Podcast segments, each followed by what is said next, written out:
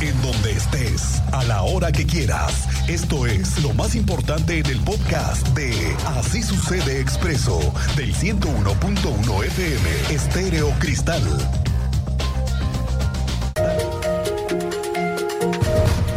Este próximo lunes viene el presidente de la República a Querétaro. De acuerdo con la agenda presidencial, López Obrador el fin de semana se va a una gira en donde va a estar en San Luis Potosí, va a estar en Zacatecas y el lunes ya amanece en Querétaro. ¿Qué tiene en la agenda? Uno, una reunión estratégica de seguridad con los marinos, con efectivos de la Secretaría de Defensa Nacional, los altos mandes, los que conocen de la inteligencia, para saber qué es lo que está pasando en esta zona del Bajío. Dos, tiene un anuncio importante que hacer según se reveló. Todos quisiéramos escuchar algo referente al acueducto 3, pero el gobernador lo único que dijo es, hay un anuncio importante el día de la mañanera que se va a desarrollar.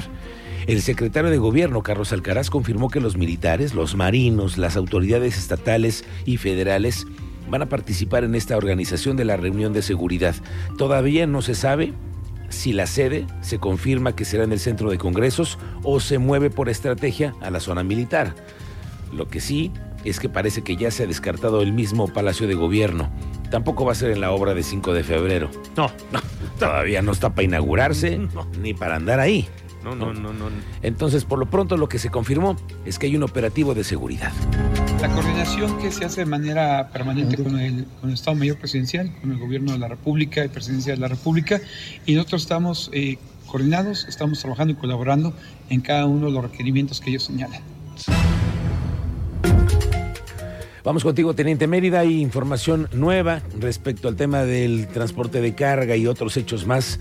Tú estás actualizado como siempre. Muy buenas tardes.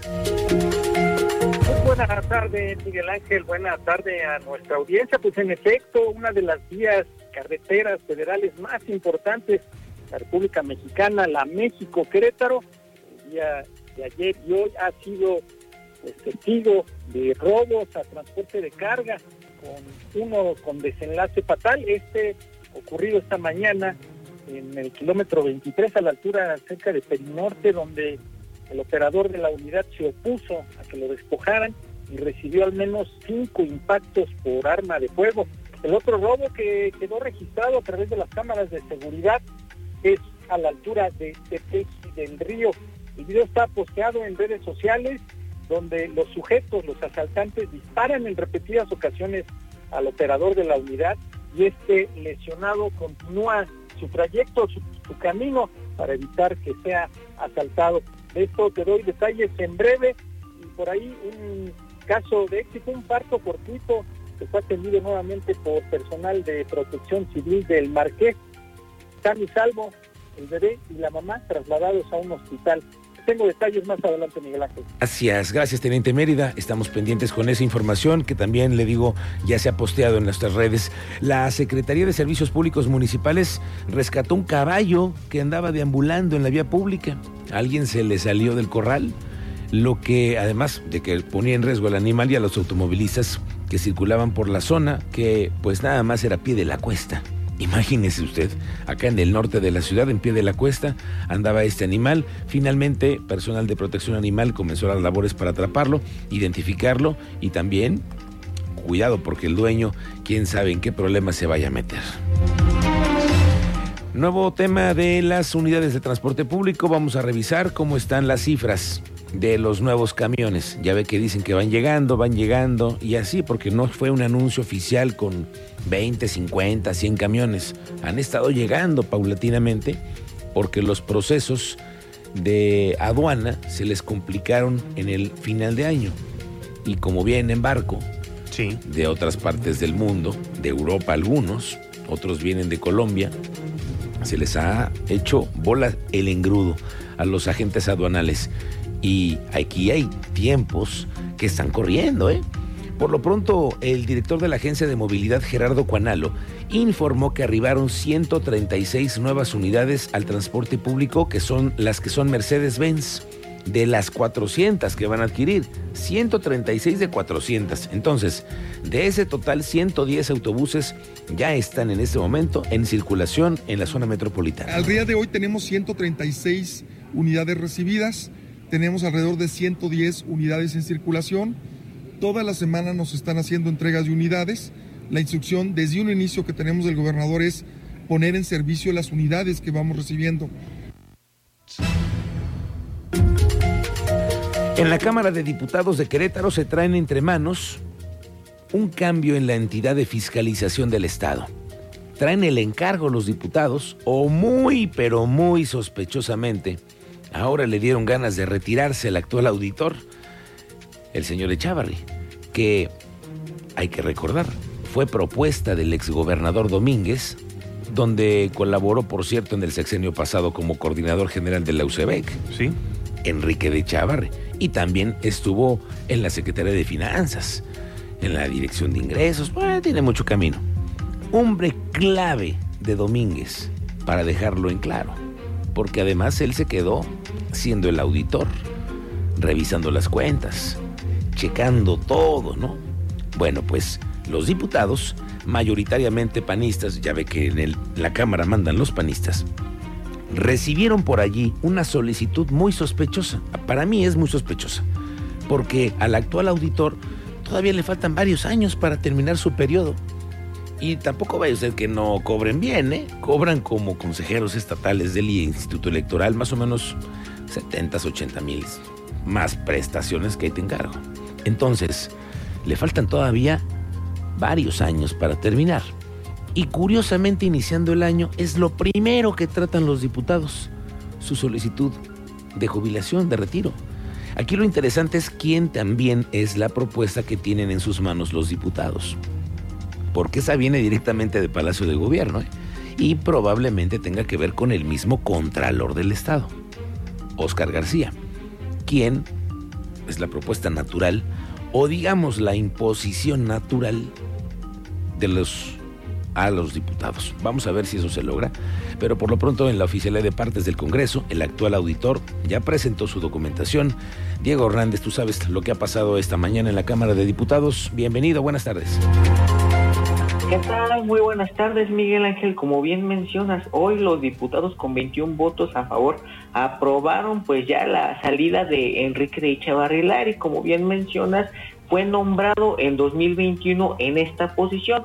Dicho cargo dura siete años, sin embargo, por lograr su jubilación tras 31 años laborados, pues dejará la entidad superior de la fiscalización del Estado que se encarga ahora sí que de revisar la transparencia en todos los gobiernos municipales, estatales, instituciones públicas en busca pues de evitar actos de corrupción. Deja esta posición pues a lograr este su jubilación que ya está publicada en la sombra de Arteaga. Guillermo Vega, presidente de la Junta de Coordinación Política, fue quien no, ahora sí fue quien este expuso esta solicitud, ahora sí que en este primer mes del año que es ah, ahora sí que se aprueba ya la salida de Enrique Echevarrilari de esta posición. ¿Qué te parece si escuchamos la declaración que dio al respecto? Para efecto de la jubilación es que en fecha 16 de enero de 2024, la maestra María Jacqueline Ortega Silva, coordinadora general administrativa de la entidad superior de fiscalización del Estado de Querétaro, expidió el dictamen definitivo por el que se concede jubilación al ingeniero Enrique de Echavarrilari, lo cual fue informado a esta soberanía en fecha 16 de enero del 2024 a través del oficio ESFE 036 diagonal 2024. Decimo tercero, los diversos oficios señalados en los considerandos anteriores suscritos por el ingeniero Enrique de Chavarrilari, auditor superior del Estado de Querétaro, se desprende que los efectos de la jubilación entrarán en vigor a partir de su publicación en el periódico oficial del Gobierno del Estado de Querétaro, La Sombra de Arteaga. Es imprescindible señalar que el contenido de dichos documentos fue dado a conocer a las y los integrantes de la sexagésima legislatura. Diego. Y bueno, lo, que aparece en este documento de la sombra de Arteaga es que Miguel Ángel, digo, que Enrique de Chavarri recibía como sueldo 112 mil pesos de manera mensual. Con este proceso de jubilación es lo que recibirá ya de manera mensual, pues como fue su último encargo. Ya quedó aprobado esto de acuerdo, pues ahora sí que a las estipulaciones que hay en la ley de trabajadores del Estado de Querétaro es lo que recibe. En cuanto a propuestas se sabrá pues próximamente, ahora sí que falta pues la convocatoria al respecto y recordar que el nuevo auditor se queda aprobado bajo el aval de dos terceras partes del Congreso del Estado de los diputados locales. Son ellos quienes ahora sí quedan el aval. Ah, estaremos ahora sí que próximamente teniendo conocimiento de quién será los interesados en ocupar esta posición y quién queda nombrado para estos próximos siete años. Es el reporte que tenemos, Miguel Ángel. Gracias, gracias, estamos pendientes, Diego Hernández. Mire, hay que ponerle mucho ojo a este asunto porque hay una importancia particular porque el nuevo auditor va a ser el que osculte las cuentas públicas, los contratos, las auditorías a todos los que hoy están en funciones, desde el gobernador hasta el último servidor público. La ESFE es el organismo que cuida que todo se haga bien y que no existan abusos. Entonces vamos a ver por qué este cambio se da tan sorpresivamente y quién llegará. Mira, me vi corto. Te dije yo que el sueldo entre 70 y 80 mil. Sí. 112 mil pesos Ouch. es lo que gana el auditor. Ay, ¿tú crees que se va porque, ay, ya me quiero ir? Cuando tenía siete años en el cargo, iba a tener, podía cumplir siete, Siete años. Y te vas a menos de la mitad. Ay, muy sospechoso, eh, Cristian Lugo. Yo no me chupo el dedo desde hace mucho tiempo. El actual Contralor del Estado es el que suena, se lo digo, desde ahorita. Que lo estoy diciendo el jueves 18 de enero. Aquí queda muy bien grabado para que se sepa que desde ahora yo veo que pudiera ser el mismo auditor. Así que vamos a ver qué pasa. El otro día yo aquí lo decía, lo proponía como una idea. Tan mal ha quedado ICA aquí en Querétaro con el retraso de la obra de 5 de febrero que yo soy de los que propongo que los veten y que no puedan volver a participar en ningún concurso de obras en Querétaro, porque ya fueron parte de un perjuicio a miles de ciudadanos que estamos siendo afectados porque la obra no termina y se sigue extendiendo. Pero no para ahí la cosa con ICA, porque saben los constructores que han tenido contratos internos con ellos que no les van a pagar, porque ICA ya también tiene retraso en los pagos. Oscar Hale, que es el presidente de la Cámara Mexicana de la Industria de la Construcción aquí, dice que las empresas que trabajaron con ICA en la construcción de Paseo 5 de febrero saben que van a tardarse en pagar todos los adeudos que tienen con ellas. Así que no solamente será el tema del retraso de la obra, sino que además tendrán que entrarle con abogados a cobrarle a ICA. Hágame usted el favor. Mira, los constructores de cámara que están haciendo obra con ICA son conscientes de que ICA siempre tarda en realizar sus pagos de sus estimaciones. Eso ya lo tenían contemplado desde los inicios. Incluso este, si no llegan a cumplir, desde luego también si ICA no llega a cumplir los acuerdos que están estipulados en el contrato, nosotros estaríamos de acuerdo en generar una mesa de diálogo para que se solventaran de manera inmediata estos posibles adeudos que pudieran generar las empresas de CEMIC, recordando que ICA es una empresa hermana, es una empresa Una empresa hermana ICA. Ándale, a ver si es cierto al rato que ya no les paguen, a ver si le siguen hablando como una hermandad, ¿no? Porque pues son una gran constructora, un modelo de negocio mundial, ¿no? Pero ahora les llaman hermanos. Bueno, hablando de obras, el gobernador Mauricio Curi estuvo en un recorrido de supervisión de obra por el nuevo Palacio de Justicia del Tribunal Superior, que ya lleva un avance del 96% en la construcción y en el que se gastaron 284 millones de pesos. Y a finales del mes de febrero esperan la inauguración de la nueva sede del Poder Judicial.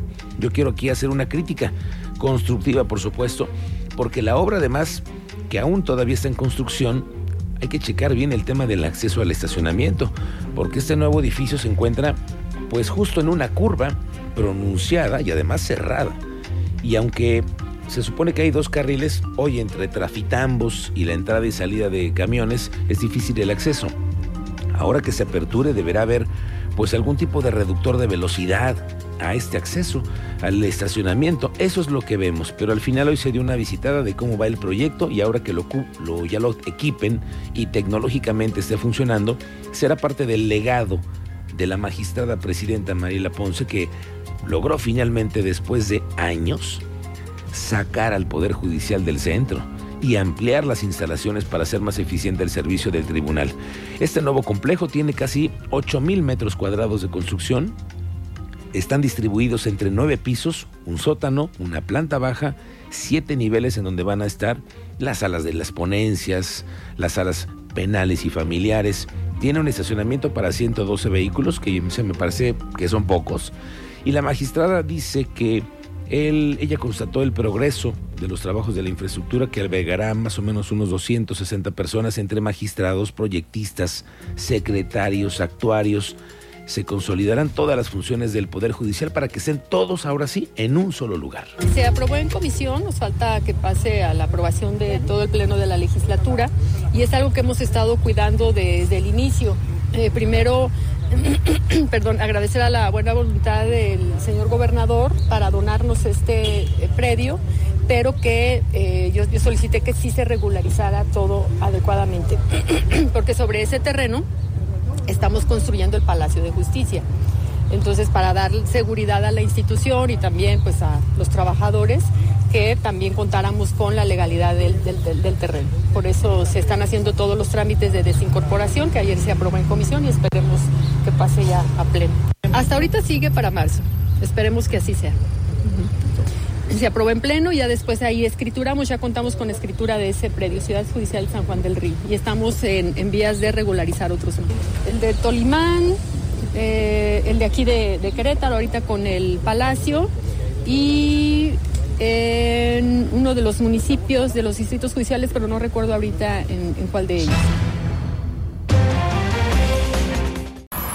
Todas estas noticias en Facebook, Expreso Querétaro. Escríbanos por WhatsApp al 442-586-1011.